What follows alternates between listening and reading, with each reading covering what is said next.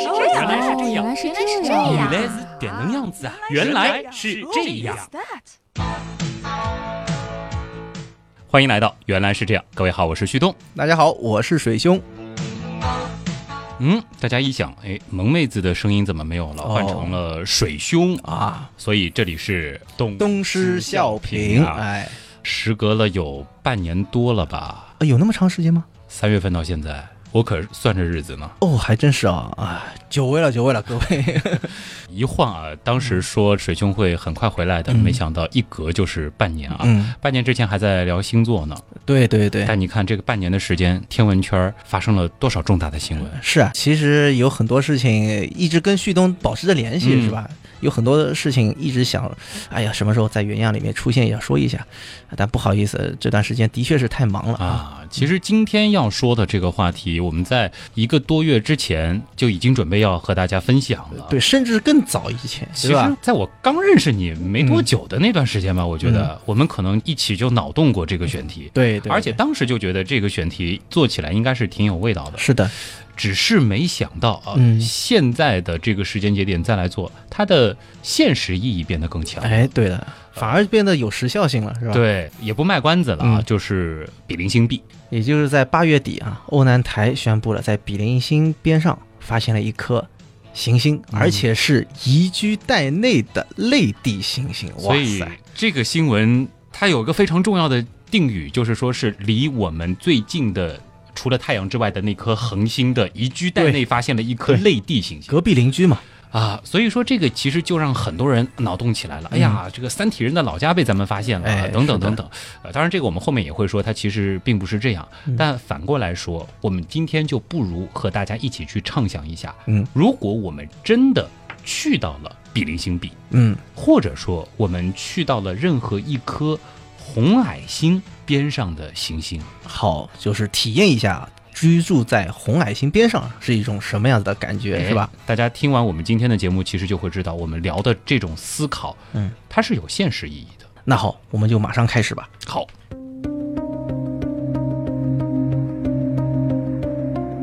就先请水老师帮个忙了，给红矮星定义一下吧。红矮星的定义其实顾名思义，是吧？红嗯，矮星就是又红又矮的恒星。很红，对矮就是意思是它的这个个头比较小。对，个头比较小，这个其实跟我们描述一些动植物啊，包括人这个体型，其实还是比较的贴切啊，就是嗯差不多的。那么怎么个红和矮呢？其实首先在宇宙当中，或者说在天体当中。有一句话叫做“质量为王”，我们所有讲天体啊，都一定会先谈到它的质量。红矮星就是这样一种，它的质量并不是很大的一颗恒星，那么这样就导致了就是它的引力会比较小，那么它的体积相对来讲也是比较小的。我们现在其实对于恒星来讲啊，就是比较难去界定说是什么样子的一种情况下，它可以形成多大的这样一个恒星，这实际上有很大的偶然性。恒星的个头的大小和太阳来进行比较的话，可以是从零点零五个太阳质量一直到一百二十个太阳质量那么大的一个区间范围，其实都是恒星它的一个质量分布的一个范围。红矮星相对来讲，就是在这个范围当中，比太阳的质量还要小嗯啊，只有百分之几。另外一个就是为什么它是红，那主要还是和它的温度有关系。它的温度呢，因为它的质量比较小，它的核聚变反应的强度相对来讲比较弱，那使得呢它的温度比较低，而温度呢，它自然而然就会反映出来一种颜色。嗯，再不明白的去听火那两期啊，当时呢也和大家详细的讲过颜色跟温度之间的关系啊。对的在恒星上它是有类似的地方。对，我记得当时旭东好像也提过，就是和我们生活常识当中的颜色的感觉是吧？嗯红和蓝正好是相反。对这个热水我们好像总是拿红颜色来标注，嗯但实际上呢，这个红颜色它的温度相对来讲比较低，它的能量也是比较低的。补一个小问题啊，嗯红矮星是能够称之为恒星的最小块头的一类恒星吗？现在来讲的话呢，是可以这么讲，因为从传统的恒星的按照质量来区分，红矮星它实际上就是最小的那种恒星了。下限了。我们很难去讲所谓的下限，嗯因为的确是讲个头比较大的，大家可能听说过巨星。对，红矮星上面还有像我们太阳是黄矮星是吧？上面还有巨星、红巨星、蓝巨星，什么蓝超巨星，还能够更大，呃，也都有。最小的下限呢，其实出现了有一个种类，它比较的特别，又叫做褐矮星。嗯，褐矮星到底是个什么东西？它到底是行星还是恒星？其实很难去界定它，因为大家都知道，我们现在一直在谈的是质量。嗯，而我们讲的这个矮啊什么，它它是讲的什么？是体积，体积和质量之间其实并不是等价的，所以说就存在着这样一种，比如说某颗行星，它的确是一颗行星，但是呢，可能呢，它会比我们所熟知的那个恒星，就零点零五倍太阳质量的恒星还要大一点。就是一个超级木星。呃对的，有这种可能性，但是呢，它不足以去点燃它的核反应。嗯，所以呢，它没办法去成为一颗恒星。所以褐矮星可能就是这样一种，它介于恒星和行星之间，所以有人把它称之为伪恒星，嗯还有人把它称之为发育不完整的恒星胚胎，啊就是这样。基本上就是铁还没有真正烧红之前的那种状态。哎，就属于这样子，就是啊，但也有人讲说，说不定再给它一点质量，它有可能会哎瞬间点燃就变成恒星，也有这种可能性。但是现在好像一般把这个褐矮星列为非恒星，哎啊，所以说还是可以把红矮星看作是恒星家族当中就最小小的那一类成员的、对的，。对的。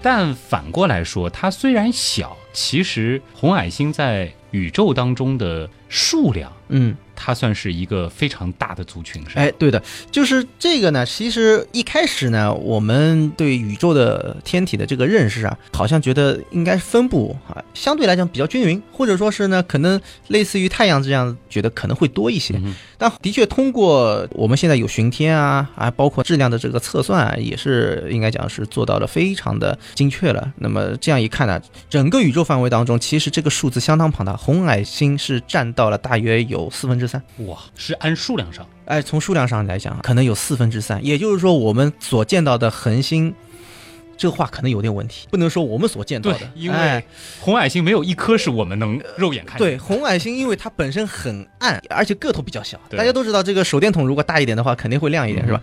所以说，我们肉眼可以看到的绝大多数的星星，它都是个头比较大的啊、我们讲是巨星、红巨星、蓝巨星啊，这个都有的。但是呢，的的确确。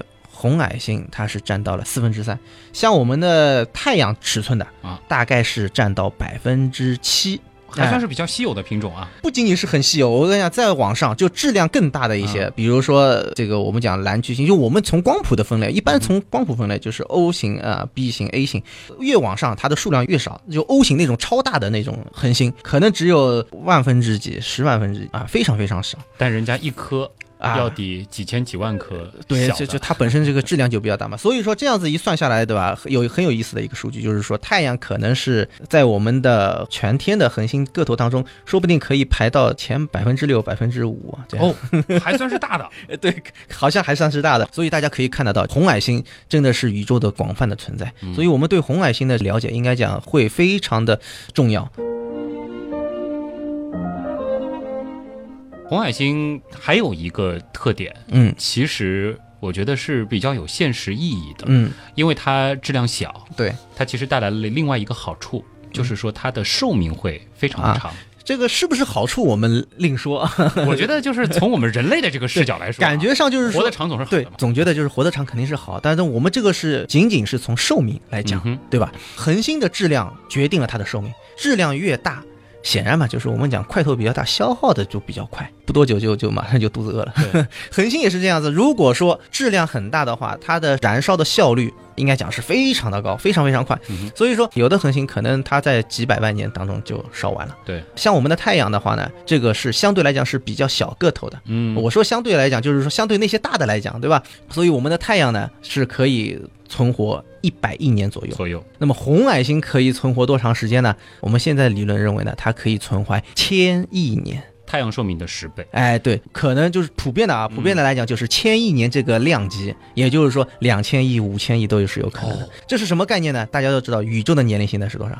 一百三十多亿，一百三十多亿，也就是说，理论上讲，它的年龄是比宇宙我们现在目前的年龄是要大的，嗯所以我们现在是没有看到过任何一颗红矮星熄灭，灭，对吧？是没有的。如果说我们按质量的下限来算的话，我曾经看到过一个数据，说是非常极限的一种情况下，它的寿命可以多达上万亿年。上万亿年，，对，上万亿年，到那个时候，宇宙已经不知道成啥样了。基本上就是最小最小的那种，它依然是恒星状态的红矮星，对，就慢慢的烧去吧，就是，哎，活上万亿年。对对，其实我们在年初的时候啊，嗯万物之灵》的第二篇当中，其实也谈到过这个恒星年龄的问题。其实啊当时就有一句话：你要做星星啊，你要活得长的，你就得低调；哎，当然，你要活得灿烂的，嗯，那你命通常都不是很长、啊。是的，其实这个就带来了一个很重要的现实问题啊。我们如果说把今天这一期后半部分的这个畅想定义为我们说太空歌剧，嗯或者说是史诗级的来看的话。当这个宇宙过渡到几万亿年以后的时候，可能如果说还是以咱们现在这样的生命形态，嗯。可能就会把最后的那些红矮星嗯。视作最后的家园。我觉得这个想法是符合逻辑，但是呢，实际上我个人觉得好像不用那么悲观，因为除了红矮星之外，我们说不定还能够找到其他像太阳一样的。呃如果有这种条件的话，为什么不去找像太阳大小的这种恒星？啊，是吧？这也是有可能，因为并不见得就是到那个时候宇宙可能只剩下红矮星，我觉得这个不一定。你觉得就是说这个生生死死，对因为它会有新的出现。呃，本身就是恒星爆炸之后，它嗯会生成这个星云，然后星云坍缩，它也会形成新的这个啊大的恒星，是吧很好？，这个坑留着，对，之后来填啊。好吧，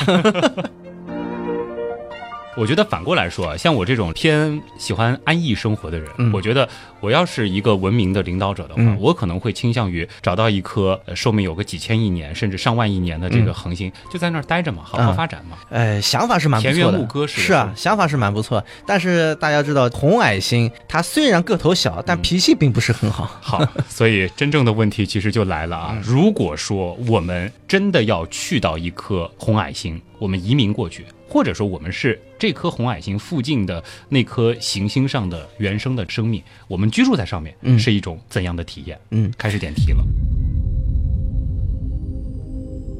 呃，首先红矮星比较的红，是吧？嗯比较红呢，就带来一个什么样子的情况呢？比如说我们所认知到的世界，现在啊，我们人肉眼看出去的，比如说太阳，我们都知道它是发白光、嗯啊，因为是多种颜色复合在一块儿的。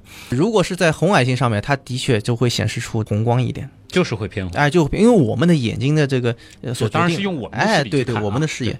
换句话说，就是我们讲那个，如果说是植物，我们在地球上大家都知道它会进行光合作用，大多数的植物会呈现出绿色，嗯它的就是敏感的那个光谱相对来讲波长就会短一点。嗯，而红矮星它的辐射可能是在九百纳米吧，它那边的植物可能会发出红光，或者说它如果要在那边生存的话，它就必须是要对红光要有这个感觉。所以可能发蓝。对，有可能啊，就是它对光合作用的感应的波长的话会更长一些。嗯，对吧？会是这样的一种情况。那大家想想看，我们的人的眼睛，其实如果要在那边生存的话，那我们讲这个也肯定也会演我化，是吧待？时间长了，肯定就适应 那也也会适应。就是我们假如说会适应的话，但如果说单纯是到那儿去旅游的话，嗯反正很明显的一个感觉就是那儿好红。哎，对，会有这种感觉的。嗯嗯，你如果你刚到那个地方一看，的确是这个样子。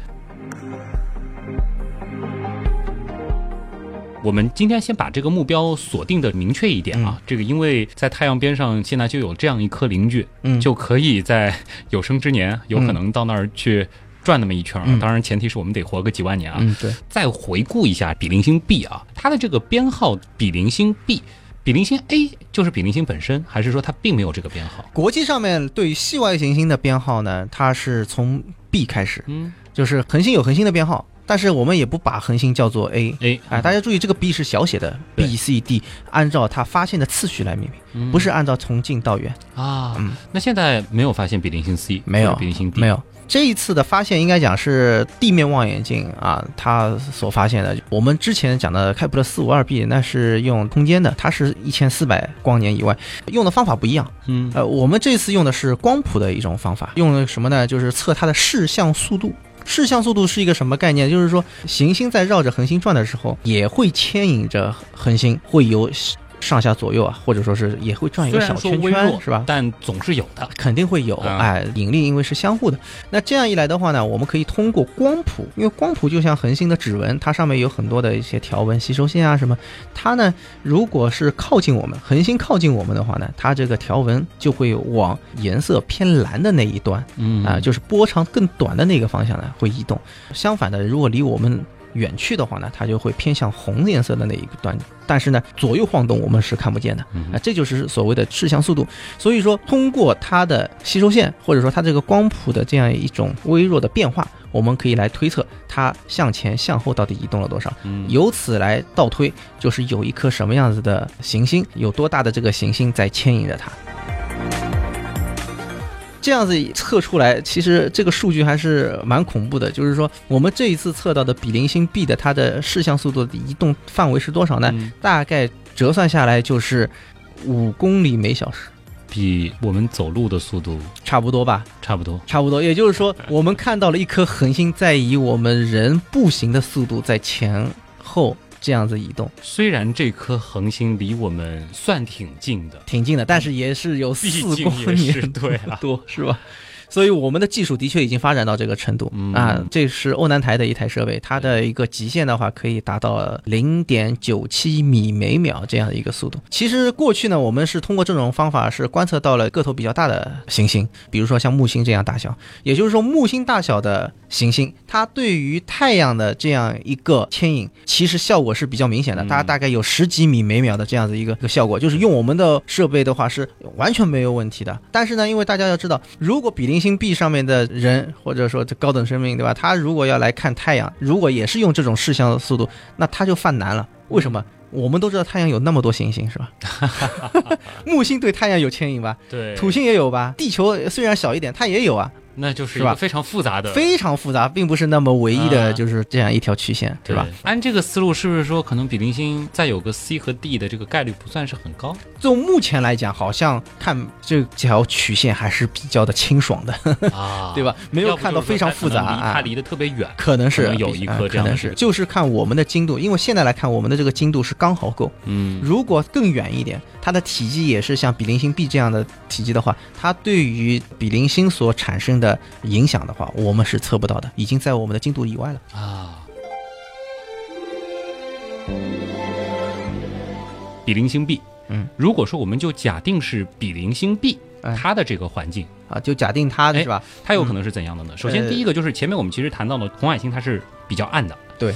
那么在比邻星 B 上，我们从光线的这个强度来说，啊、嗯除了这个颜色是发红之外，它的强度会比我们这儿暗一些吗？也会暗。哦，也会暗，因为颜色它实际上是和那个辐射的能量实际上是直接相关嗯啊，所以说总体的这种能量它都会下降的。啊，这个是一个很明显的一个地方，所以说也会导致我们现在可能手里面用的像这种太阳能啊这些东西可以用，到它那边就不能用了。嗯，就得强化版，哎，对，这都有可能，可能你就要另外开发不同的材质了，是吧？嗯这是一方面。另外一方面呢，就是说比邻星 B 上面去看比邻星的话呢，会怎么样一种感觉呢？因为它的距离，这个我相信大家可能之前已经有所了解了。嗯它的距离实际上比我们现在太阳到水星的距离还要再近，但是呢，它的恒星比较小，比较小之后呢，其实这个距离对它来讲呢，好像还不算是太近，嗯，所以说还是在所谓的宜居带里面。从这样子一个比例关系呢，我们可以看得到，比邻星 B 它看上去的个头要比我们地球上面看太阳呢要稍微大一点嗯啊，，大概是要大三倍。我这很大一个东西了。其实没有比较，大家可能感觉不到啊。嗯如果说真的是到了那边的话，会比较明显的感觉到。而且呢，因为它的光比较的暗弱一些，嗯所以说那个我们看比邻星的话呢，感觉上会舒适一些。啊，哎，但是在我们说它白天的那个地方嗯去看比邻星的话，嗯，好像这个肉眼直视应该这个强度还是呃，肉眼直视的话，当然它的大气条件了。对，要看大气条件啊等等好多是吧？对哎，但是有一个很有意思的一个问题，就是我如果说是红矮星的话呢，它上面会有比较强烈的一些活动，嗯，就像我们太阳上面有太阳黑子是吧？嗯它那个上面也有，而且它那种活动就会相对来讲会显得更大一些。啊，也就是说，我们上面一个太阳黑子占太阳的一个面积不会太大，它如果来一个特别巨大的这样一个太阳黑子的话，直接上面就一个斑了。嗯，对，那就很有意思了。那那挺爽的上面有一个斑，这样的话呢，实际上如果比较敏感的话，会感觉到这个亮度是有所减弱的。啊，这是很有意思的现象。那肉眼可见日耳之类的这种东西吗？日耳的话呢，也是有可能的啊，因为整个一个亮度暗弱了之后呢，如果说我们的肉眼可以去适应它的话呢，说不定也是有这种可能性的。脑洞还挺大的啊。对的，红矮星本身的恒星的活动会比太阳这样子的，我们说黄矮星会来得更剧烈一些。会的。它呢，实际上表面的确是不是太稳定，它的耀斑的一些事件呢，也是应该讲比太阳会更加的猛烈一些。嗯，而且呢，就是说它的这个辐射，如果一旦产生，它的全波段我们讲累加起来的这种辐射，从等效温度上面来讲，可能是会达到一万 K。这是一个什么概念呢？就是说比太阳就是要强的四个数量级了，就是说数量级四个数量级。对，就是是总辐射啊，总的非常。可怕的一个数字了。对的，是不是反过来说，如果说比邻星 B 嗯这颗行星它没有足够强的磁场，嗯，没有足够强的一些保护的措施，我们这种条件的人上去，哪怕它里边是有正常的空气的，基本上也就直接挂了。磁场呢，实际上要讲两个情况啊，一个呢就是说它的太阳的活动。太阳的活动本身是对于行星来讲的话，非常的强烈。如果你没有一个磁场构成一个大气或者怎么样来进行保护的话，就直接来撞击，这是一个很可怕的事情。嗯就是说，很多这种高能的粒子，它会直接砸到星球上。大家可以脑洞一下，比邻星 B 上面如果能受到比地球上面强四百倍的 X 射线，这是个什么体验？到那儿是个高危的，没有磁场，有磁场的话，它一些高能粒子它就会受到这个磁层的这样一个保护，就不会直接袭击过来，它可以在背后绕过去啊，等等。现在是说它有磁场的概率不高是吗？这个呢，现在因为没有准确的去测得它的自转速度，嗯，这和它的自转速度是有关系。如果说它没有自转，或者说比较小的话，很有可能它就没有磁场。那么红矮星本身磁场强度就非常大，这个其实也是蛮吓人的一件事情，因为太阳的磁场大概是一个高斯，地球大概是半个高斯吧，所以我们很安逸的。嗯，而红矮星的磁场可能是六百个高斯。为什么个头那么小，质量那么小，嗯，反而它的磁场会那么强？这个和它的那个本身活动的一些强度，它的这个能量的这个释放都是有关系的。嗯本身因为它的这种燃烧产生的能量，应该讲是不算太大，但是它本身还是有自转，嗯，对吧？所以说它会有一种磁场会产生。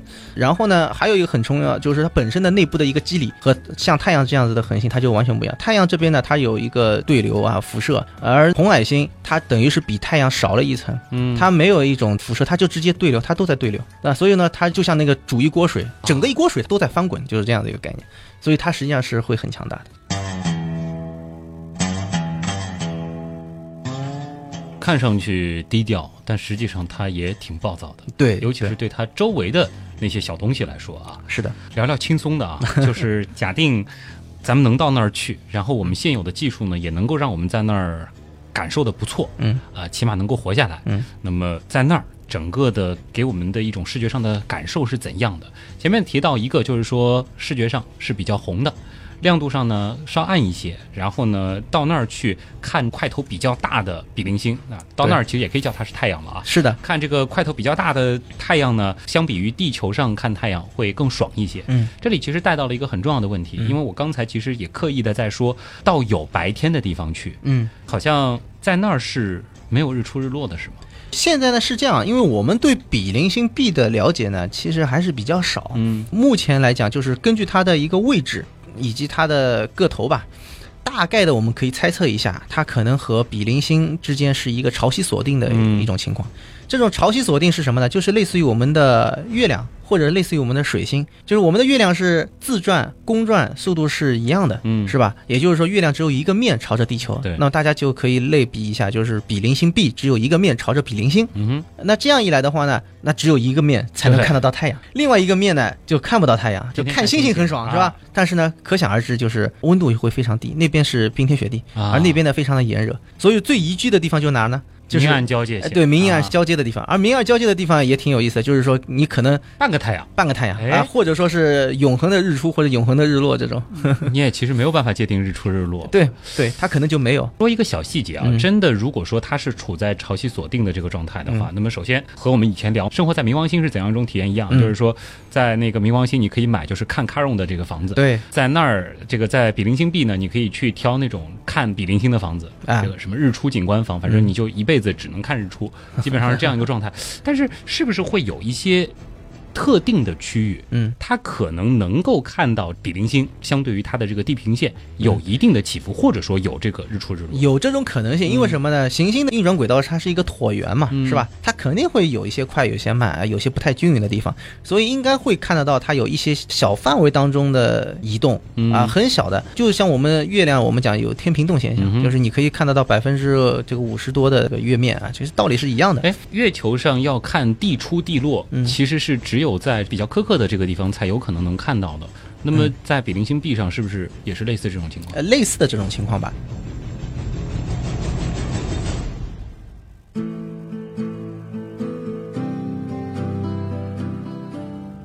当然，还有一种情况就是科学家这一次呢也提出来，还有一种锁定的情况就是跟那个水星相似。水星正好是三比二、嗯就是水星的公转周期正好是自转周期的一点五倍。嗯而这样一种情况下呢，它是有自转的，它是有日出日落的。但是呢，有意思的是，它的日出日落的间隔时间恰巧就是等于它公转两周。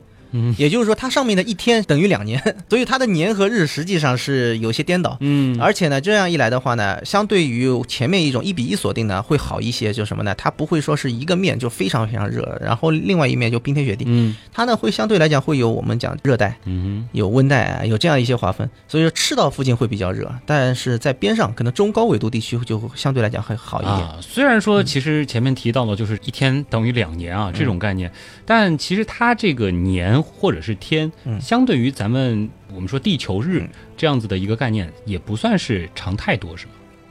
公转的话呢，现在讲是十一天嗯啊，十一天多一点。所以说呢，它的一年的，就是相对于我们来讲的话，是过得很快的。说到这个公转，其实插一个话题，就是说比邻星 B 上面的人，如果有的话，他能不能找到我们太阳系当中的地球？然后有人就经过计算，如果说把我们地球上现有的技术搬到比邻星 B 上面去，它是没办法找到地球的。为什么呢？因为地球太小，个头太小。还有意思的一件事情是，如果说要找的话，它有可能会找到木星，对吧？木星个头比较大，它会引起太阳的移动位移，是不是？但是问题是，木星的公转周期是十二年，对，你想这个对于他来说是不知道 它要转多少圈，是吧？所以说好像也不大可能。啊，就是说我们知道他们的存在，他们如果真的有，以我们的技术，对他们是看不到的。对，就是以我们发现比邻星 B 的这个技术啊是没办法的。嗯对，为什么一定要讨论我们他们呢？其实嗯不得不说啊，因为很多人都说比邻星 B 它的发现类似于是发现了这个三体人的老家啊。的确，大刘的《三体》当中说的那颗行星呢，其实严格意义上来说，我觉得《三体》当中描绘的那个星系虽然是半人马阿尔法，对，虽然是南门二，嗯但是呢，其实它的三个恒星之间的运动方式嗯，和我们说整个半人马阿尔法这个系统对，和实际不太一样。还是区别挺大的、啊。是的嗯，就所以说那颗呃三体人老家的那个在几颗恒星之间甩来甩去，嗯像在滚筒洗衣机里面的那颗行星，和比邻星 B 区别还是有点大、，呃对，就是这个，大家还是要回到现实，嗯 对吧？对我们讲的这比邻星 B 相对来讲啊，还是一个就是运转非常的稳定的。嗯比邻星本身和那个南门二双星系统来讲的话呢，它也是比较稳定的，所以说这个好像少了很多的刺激，是吧？，对，并没有什么飞星降临之类的啊，这样子的一种情况。这里倒是要提一下了，因为比邻星和半人马阿尔法的 A 和 B 是成为一个三星系统吧？对，那么，在他们那颗星球上，比邻星 B 上去看半人马阿尔法的 A 和 B，就是那两颗、嗯那两颗双星和咱啊们的太阳块头差不多的这个恒星，嗯是一个什么样的体验呢？实际上呢，比邻星和那个阿尔法呃 A 和 B 相距非常远嗯啊。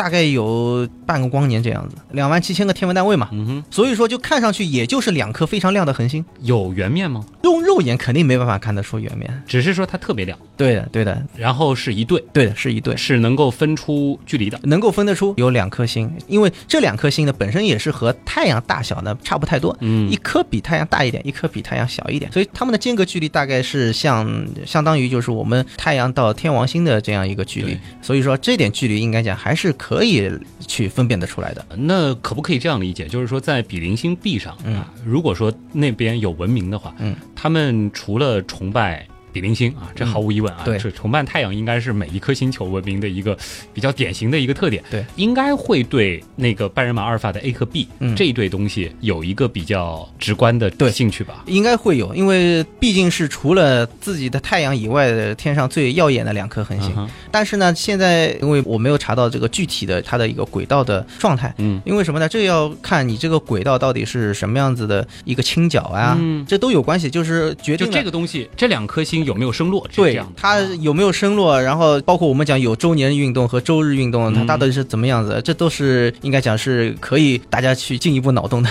所以是要开始聊我们最花时间的那个东西嗯。你已经打算搬家了是吧？啊、就是如果到那儿，他们的那个立法可能是怎么样的？如果说我们要给比邻星 B 做一个立法的话啊，可能还有一个东西得确认一下，因为我们的立法其实是跟月亮也有很强的关系。对，有阳历有阴历是吧？那么像比邻星 B 这种情况的行星，它和地球其实质量差不多，嗯，但是考虑到它和比邻星的这个位置，嗯是不是说它几乎没有可能有卫星？如果它是潮汐锁定的话嗯啊，恐怕它就没有月亮了。哎，为什么一锁定它就没月亮？就锁定的话，因为本身一个引力的一个稳定结构，嗯呃，可能是再也融不进另外一个了啊，会有这种情况，就是哪怕有一个可能能够成为它月亮的东西，嗯。也会变成一颗行星。也有可能是就是砸到那个行星上面了。啊。啊，说到这里呢，潮汐锁定它是一个在宇宙当中是普遍存在的，嗯。或者说它是一种必然结果，就是我们的地球也好，月亮也好，它总是会往这个趋势去运动。嗯。另外一个就是现在也研究发现，就是说比邻星 B 现在是处在所谓的宜居带内，但是它并不是从一开始就在这个位置上的。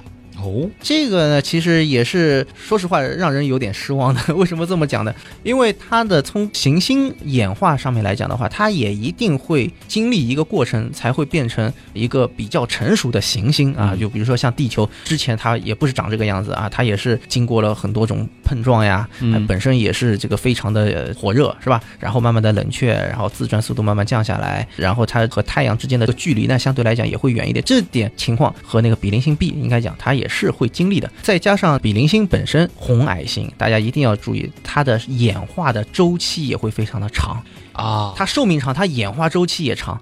就现在可能对于它来说，也就是个青少年阶段，哎不像咱们太阳已经是中年了。对，没错，就是这样一来的话，就变成什么呢？就是比邻星 B 这颗行星，它要演化成一个比较成熟、比较稳定的，甚至说它上面要演化出生命。大家想一想，就是演化出生命要经历多少年，是吧？嗯地球是四十六亿年，但是生命演化的话，也就是几十亿年，也就这样一个数量级，所以说它是需要花时间的。嗯那么如果说它的演化，我给它一亿年的时间，那一亿年之前，比邻星 B 在哪儿呢？这比邻星 B 就是在宜居带外面了。这个 Y 是说是更靠近，更靠，近比邻星，没错。嗯这样一来的话呢，就是会受到更多的炙烤，啊以及它的这个太阳风的摧残。有一个模型说是，如果一亿年之前的比邻星 B 的话，恐怕它已经没办法保留它的大气了，嗯。或者说是它这个水已经被蒸发掉了。啊，当然，这个生命的定义啊，我们还是要说一下，免得有朋友又在下面留言说了，我们凭什么用我们地球人的生命来推测他们的这个情况？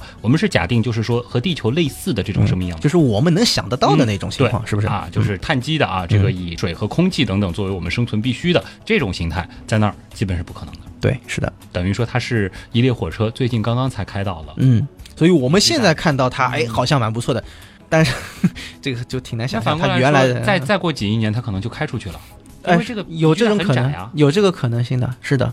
有点小失望啊。呃，有点小失望，就是看到现在哎蛮不错的，但实际上是辆破车。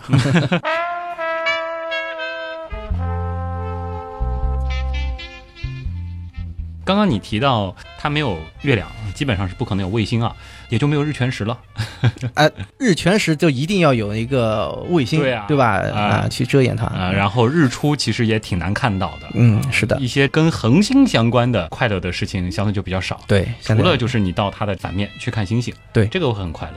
哎，看星星这个事儿，其实和地球上看星星就是两种体验了。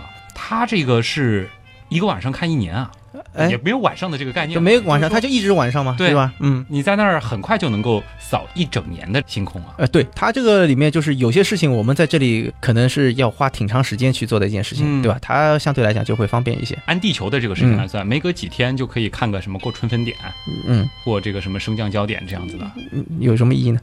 没有什么意义。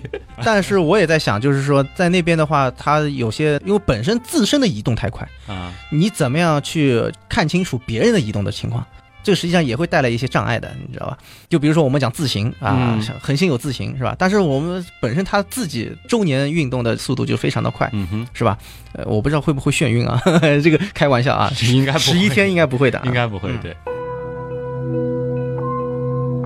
那么，如果说我们是真的到了那儿，那儿的气候会是怎么样？这还是加一个前提吧，就是假定那儿还是有足够形成气候的这个水和大气的。关键是要知道它的大气里面的成分吧。嗯哼，这个现在呢还不是很明确，只能说是给出猜测。比如说有多少比例的水，多少比例的二氧化碳，多少比例的氮气，只能说是给出这样子一个猜测。嗯关键一点还是它有没有这个水。嗯呃，现在来看的话呢，它可能曾经有水。但是现在可能连一个水都没有了，就是刚才讲的这个一亿年当中，它就可以蒸发掉地球上所有的海洋当中的水的。而且对吧这个是一个广义的水的概念了，就是说水的任何形态可能都被吹走了。对对对，是的，是这样子的。那如果说是你讲那个上面，如果说是有大气，如果有磁场，相对来讲会好一点，是不是？嗯那么如果受到太阳炙烤的那一面，那一面，那蒸发会比较大一些，在背面的话就会冷一些，嗯，这样会形成一个比较有意思，就是说它会形成一个风，有一个风带，哎，呃，这个风带而且是定向的，你知道吗？就始终往那儿吹，对对对对，从炙烤的中心点开始就不断的往外吹。它会形成一个环流啊，然后到了一定的时间，它冷却了，它会降水降雪，它就形成了这样的一种啊，嗯。它的这个天气模式可能反而会稳定一点。呃，大家要知道，就是说，只要它是一面锁定的一种情况下，本身它这个条件会变得非常的非常奇怪，它嗯一定会走极端的，对，对吧？那所以说，我们假定就是说，它的那个气候变化或者怎么样，实际上都是基于说它不是一一比一锁定。嗯，那这我们讲起来就是说，它会有很多的这种变化，嗯就是和我们地球上面会比较的相类似一点，啊。我们可以来进行类比。但总之和我们这儿综合的这个感受差距是非常非常大的啊。对，那是肯定。而且现在其实想想，可能在它的地表的生活体验并不是特别好。其实到了那儿，基本上看几眼比邻星，然后再看几眼半人马、阿尔法的 A 和 B，大部分情况下应该是待到地下会安全一点。对，应该是。所以说那边如果有文明，或者说我们搬到那边去的话，还是要想办法在地下嗯啊，能够建造属于我们自己的世界。就靠地壳来保护我们，对的，还包括那个，就是如果要保存水的话，也把它保存在地下。不算是一个很好的居住的环境啊。嗯，刚才有一个很重要的事儿，我们在比邻星 B 上没有做，现在我觉得必须得做一下。到那儿去了，我们好歹也是太阳系的公民，对不对？得回头看看咱们的太阳长什么样。你不是说等太阳没了之后再过去啊？不是说了有生之年嘛？我们假定能活个两三万年，到那儿去了以后，总得回望一下家乡，是吧？嗯，我觉得所有的只要在银河系内，其实也就是几千光年以内的这个范围内，星际旅行的话，可能都会干这样一件事儿，嗯看看自己的母恒星的位置。嗯，站在比邻星 B 上看太阳是一种什么样的感觉？第一就是在那儿看太阳有多亮，那边的亮度其实和我们这边去看我们的一些主要的恒星。嗯，其实是类似，就是太阳还是非常亮的，能排进前十。应该可以啊。我刚才简单的算了一下，如果按照我们地球的大气的状况，嗯，是吧？相同情况下，在比邻星 B 上面看太阳的话，这个星等大概是有零点三等不到，零点二七这样子左右啊，零点二七左右。这个亮度相当于什么？我们找几颗比较有代表性的地球上能看到的亮星，可能是小选座南河三啊，可能更暗一些。就是我们能够看到像什么天狼啊、大角啊、织女啊，对吧？这些都是非常亮的。当然，我们这里有一个假定，就是说我们不考虑其他恒星的这个空间距离，比如说天狼，因为离我们很近，只有八光年，对吧？嗯因为我也没有仔细的去查天狼星和比邻星到底是一个什么样子的关系啊。嗯现在我们先不去管它，不管怎么样，天狼它应该还是啊、呃能够算亮的啊，算亮的是吧？算肯定呃，太阳呢，就是相对来讲，就是可能前十或者第九啊，或者第十啊，嗯就差不多这个位置上。因为在那儿得考虑到它那儿能看到的最亮的恒星，嗯，应该是南门二的两颗星，对，应该是最亮的。毕竟也算是它的系统当中的啊。对那最亮的肯定是他们的太阳了，就是对比邻星了。是在之后就是南门二的那两颗。大概在什么星座？反正我们就是镜像的嘛，我们就像大家拿个地球仪看我们中国，对吧？中国的对面到底是哪个国家？其实这个道理是类似的。嗯类似那。这样子一算下来的话呢，它可能是在先后座的位置上，就是在它那边看起来的话，在先后座 W 的一个旁边啊，它 W 的一个左边的位置上能够找到太阳，一颗非常亮的一颗恒星。对，这个是如果说不考虑空间的变化，嗯估计可能今后座这个形态，嗯在比邻星 B 上看嗯，区别不会特别的大。哎，对对，因为四光年的距离，我们认为应该讲还是比较近。对，在宇宙的尺度上，我们只能说是忽略一部分，对吧？忽略一部分，哎它肯定会有一些相对位置的变化。是的，但是我们的太阳应该是在现在先后座的 W 的这个外面，对对，而且会比 W 的这几颗那亮好多了亮好多，嗯而且刚好那个附近倒没什么特别亮的对的对的对的，所以看太阳还是比较简单的。嗯，是的，一定会非常的夺目，非常的引人注目的。嗯，对，到那儿去千万别忘了啊，回头看看我们的故乡。聊得有点远了，其实我们也谈到了红矮星的附属的这种行星，它可能是未来人类的一种移民的方向。嗯尤其是像比邻星 B，、嗯这个如果说我们真的能够走出太阳系，应该是一个比较容易去考察的对象。至少从距离上来讲啊，嗯是我们呃应该讲还是有所指望的，是吧？对嗯而且这个其实也给我们说特别杞人忧天的嗯这些人有了一个比较好的念想，因为其实我小时候知道太阳有一天会熄灭，嗯我是很忧伤的啊，。是吧？我想到太阳可能再过几十亿年的时间，嗯，就快不行了，嗯而且在这个之前，地球会先不行。对，那会儿我就很恐慌。嗯虽然我现在知道了，相比于 我自己能够活的时间来说，嗯太久远了。嗯但如果说我们把这个视角放到地球生命这样子的一个尺度来看，嗯有可能啊，这个是一个不错的选择。嗯，如果再考虑到有一些真的是有那种生命力极强的那些物种，嗯对？吧？它可以适应那种环境，并且进行相应的这种演化。嗯哼，也就是说，红矮星它是有足够的寿命，可以让一颗行星发生着重大的这种变化，对能足够让行星上。诞生这个生命，嗯并且完成生命演化所需要的那些时间。当然，如果说它那边适合生命，或者说是我们在那边发展出了另外一种形态。对，就我们可以改造，或者说对对吧？那这样一想的话，嗯，对于红矮星的研究和关注，对，非常是一个一年大计啊。对，或者说是 比邻星 B，像类似于这样子，在我们周围嗯。不太远的这些地方，显得非常的可以讲弥足珍贵。嗯。啊，甚至说是可以把它圈在我们的就是未来的啊势力范围不敢讲，但是可以作为我们未来的一个目标，为未来，为为未来。考虑到，因为太阳它也有会熄灭的那一天，对的，到那个时候，宇宙当中剩下的这些依然在释放着暗弱光芒的红矮星们，将会成为生命的一个很重要的乐土。嗯，是的，时间关系，就先这样吧。原来是这样。就是这样。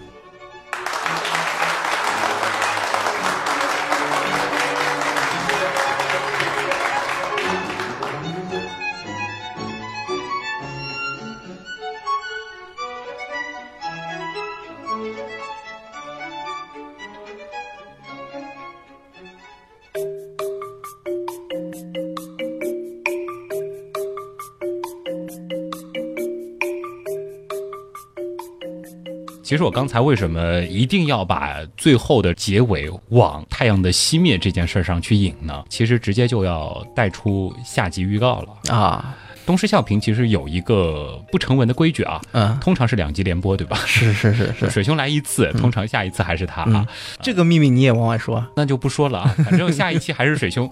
今天其实挖了几个坑，在下一期都会填上啊。第一个就是跟太阳熄灭有关的那些事儿，嗯这个是我们下周就会直接和大家来说的。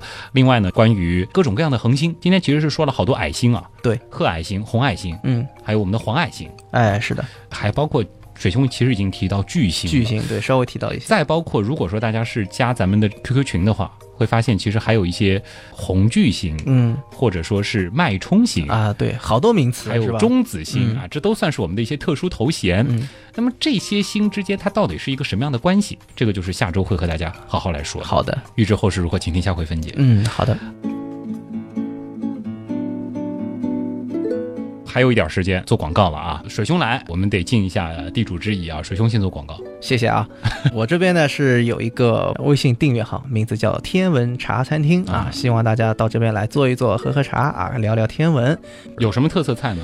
特色菜应该讲就是有最新的一些天文的资讯，应该讲我跟的还是比较快的。嗯另外一个呢就是有天象的预报啊，嗯旭东每天也做，我知道，但是我是每个月，然后呢在一些比较重要的天象之前嗯都会做一些详细的解读，还有一些水老师的天象预报更专业一些啊呃，就是我们一些观测一些方法什么的啊，这里也会有。嗯，我们的驱动刀科学的微信订阅号其实也抄了水老师的这个天象预报啊，啊。这个备注了是你的啊。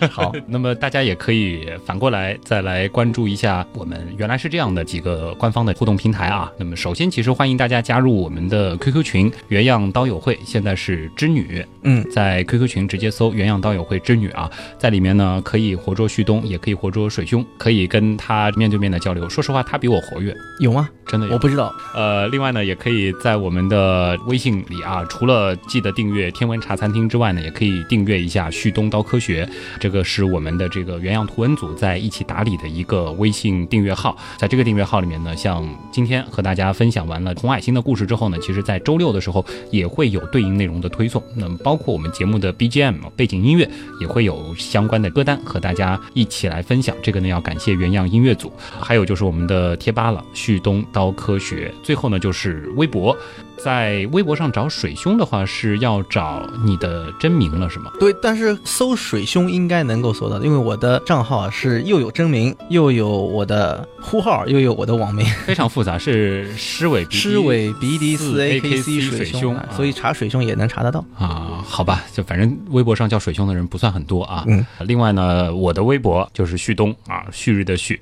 上面一个山，下面一个洞。那么这周的原来是这样，东施效颦，嗯，就先是这样了，好，我们下周再见啦。拜拜。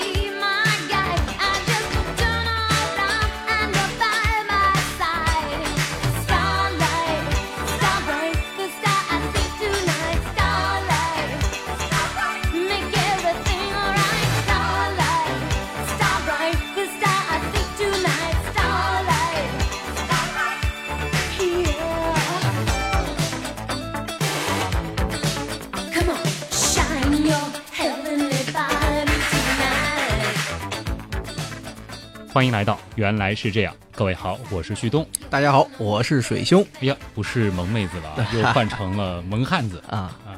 还萌汉子啊，我 这个萌汉药啊你。欢迎。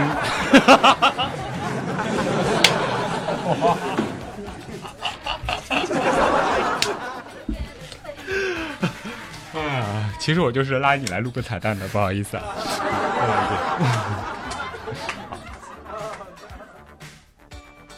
欢迎来到原来是这样。我现在只有萌汉。在比邻星边上发现了一颗这个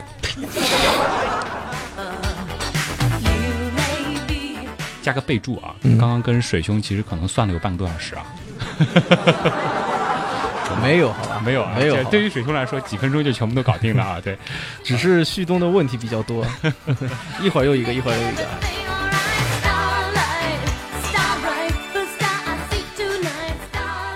他就他那边那个像类似于哈勃一样拍深空，他就等于是拍一年，对啊，对吧？其实有难度的，就是他要对着某一个地方，哦，其实也还好，就是说他比如说对这一个没办法的他对这一个圆只能只能定五天呀，对呀、对不啦？对啊但是他没有白天黑夜，所以说他在地面的那个观测条件是很好。观测条件是很好，就是说他做我们这个他做研究其实还可以啊，我觉得是还可以啊，他那边做研究蛮好的。是还可以啊，他可以连续。对，按我们这边来讲，可以连续个几天对吧？对吧就相当于地球日的这个五天，就是你这个就是对于它的那个累积星点的累积可能会那个比较比较爽，知道吧？他们的天文学会比较发达。